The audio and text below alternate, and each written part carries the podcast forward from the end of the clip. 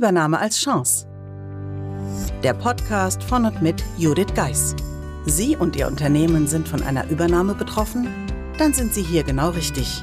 Judith Geis, die Expertin für US-amerikanische Übernahmen im deutschsprachigen Raum, teilt mit Ihnen wertvolle Tipps und Tricks und zeigt Ihnen, wie Sie diese Veränderung für sich und Ihr Unternehmen nutzen können. Ganz nach dem Motto: Take the Chance. Hallo und herzlich willkommen zur heutigen Episode des Übernahme als Chance Podcasts. Heute habe ich mal wieder eine Frage, die ich beantworten möchte. Und zwar erreichte mich die Frage, warum brauchen wir jetzt eigentlich zwei Jahresabschlüsse? Und in dem Zuge möchte ich mit Ihnen die fünf brennenden Fragen teilen, die Sie sich sicherlich nach einer amerikanischen Übernahme stellen. Zunächst 130 bis 140 deutsche Unternehmen werden jedes Jahr von amerikanischen Konzernen übernommen und stehen plötzlich vor einer riesigen Herausforderung. Sie müssen völlig neu bilanzieren. Denn nach einer Übernahme werden zwei Jahresabschlüsse notwendig, der gewohnte nach HGB, um deutschem Recht zu entsprechen, und ein neuer Abschluss nach den sogenannten US GAAP. Sie haben noch keine Ahnung, was das überhaupt bedeutet? was jetzt auf Sie zukommt. Ich habe für Sie die wichtigsten Antworten auf fünf brennende Fragen zusammengetragen.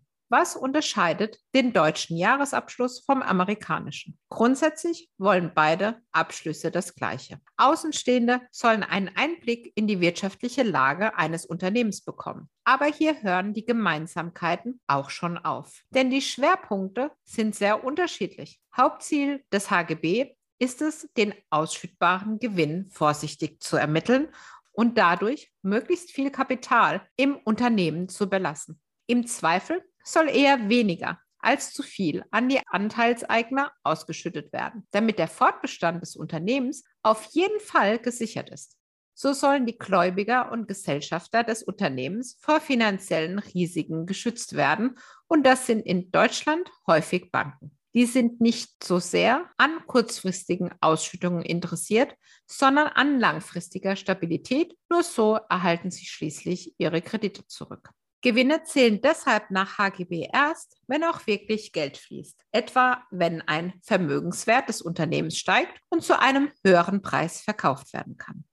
Verluste dagegen fließen bei der Bilanzierung nach HGB immer in die Rechnung mit ein auch wenn sie noch nicht eingetreten sind, aber schon absehbar sind. Am Ende stehen damit eher geringere Gewinne auf dem Papier und so fallen auch die Ausschüttungen niedriger aus. Die US GAAP stellen hingegen die bessere Information und die Interessen aktueller und potenzieller Kapitalgeber in den Mittelpunkt. Und das sind in den USA häufiger als in Deutschland private Kapitalgeber beziehungsweise eine Vielzahl von Anteilseignern, wie zum Beispiel Fonds. Für diese ist natürlich ein möglichst hoher Gewinn interessant, denn dann erhalten sie auch mehr Ausschüttung. Hier zwei Beispiele. Übernimmt eine Firma langfristige Fertigungsaufträge für einen Kunden, so kann sie jedes Jahr anteilige Gewinne aus bereits erbrachten Leistungen in das Unternehmensergebnis einbringen. Nach HGB wäre so eine Vorgehensweise nicht möglich. Und bei bestimmten Wertpapieren ist es nach US GAAP auch möglich, einen Marktpreis über den Anschaffungskosten anzusetzen. Nach HGB ist dies tabu. Ein weiterer entscheidender Unterschied der HGB Einzelabschluss ist Grundlage für die Besteuerung, wohingegen die US GAAP für die Steuer keine Rolle spielen. Zweitens, woher kommen diese Unterschiede? Erklären lässt sich das aus der Historie. In Deutschland legt traditionell der Gesetzgeber und das Handelsrecht verbindlich fest, und zwar für alle Unternehmen. Allgemeingültig formulierte Regelungen und abstrakte Grundsätze schaffen einen Rahmen, bei dem juristische und steuerliche Aspekte im Vordergrund stehen. Andere, etwa private Organisationen, haben deshalb in Deutschland nur sehr begrenzten Einfluss auf die Rechnungslegungsvorschriften. Anders in den USA. Hier entstehen die Vorschriften zur Rechnungslegung nicht durch den Staat, sondern ausschließlich durch private Organisationen. Das sind berufsständische Organe der Wirtschaftsprüfer, Fachorganisationen, Bilanzersteller und die Börsenaufsicht. Die US GAAP klären viele einzelne Bilanzierungsprobleme ganz explizit wie Rezepte in einem Kochbuch und orientieren sich dabei eher an betriebswirtschaftlichen Kriterien. Rechtlich verbindlich sind sie, anders als das HGB, für sich genommen nicht. Trotzdem kommen viele Unternehmen nicht um sie herum, weil sie in den USA börsennotiert sind und deshalb der amerikanischen Börsenaufsicht unterliegen. Oder weil sie aus anderen Gründen die US GAAP anwenden, etwa weil Banken oder Aktionäre das wollen. Denn in den genannten Fällen muss der Wirtschaftsprüfer die Anwendung dieser Grundsätze testieren. An dieser Stelle ein kurzer Hinweis. Einen praktischen HGB und US GAAP Überblick gibt es in der Übernahmebibliothek.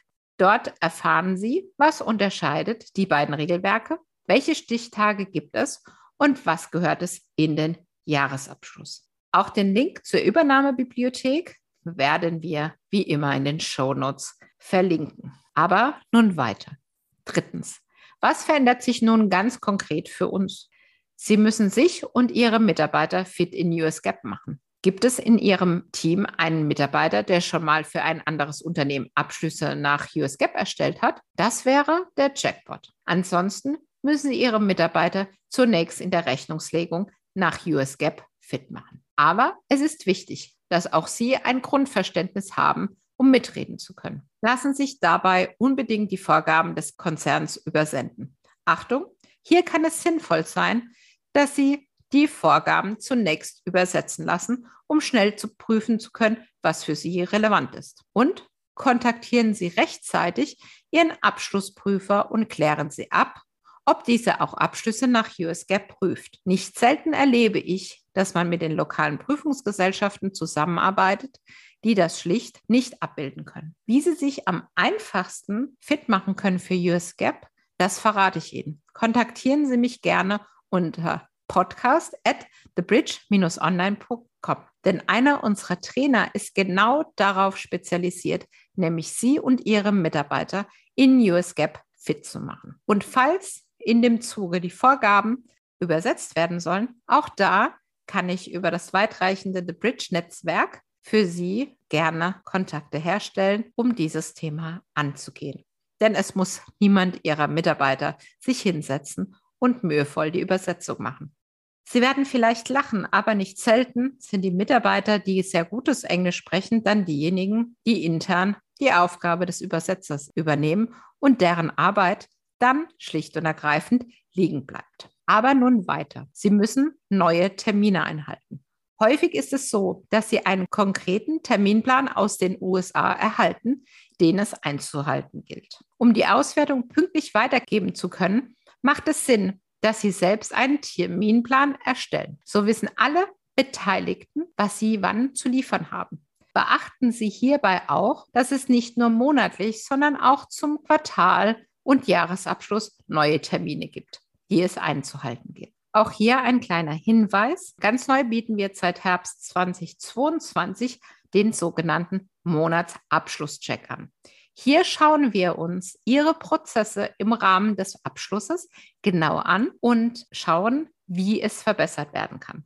Nicht zuletzt trifft es des Öfteren deutsche Unternehmen, die keine riesigen Buchhaltungs- oder Reporting-Abteilungen haben. Und hier setzen wir mit dem Monatsabschlusscheck an. Ich schaue mir gemeinsam mit Ihnen den gesamten Prozess an und erarbeite dann gemeinsam mit Ihnen Anknüpfungspunkte, die Situation für alle leichter zu machen und wie Sie so zu einem neuen Ablauf im Monatsabschluss kommen.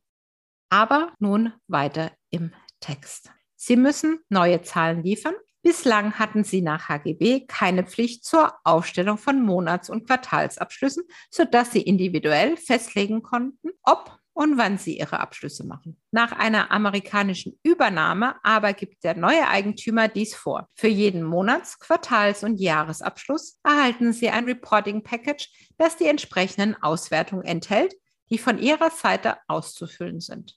Beginnen Sie schon früh damit, die Anforderungen zu prüfen. Welche Zahlen werden gefordert? Können Sie diese überhaupt liefern? Oder brauchen Sie dafür zum Beispiel ein neues Customizing in SAP? Könnte zunächst eine Excel-Lösung weiterhelfen? Eins kann ich verraten. Dauerhaft ist Excel aber keine Lösung. Sie sollten also schnellstmöglich eine andere finden. Für die Übergangsphase jedoch kann Excel sehr hilfreich sein.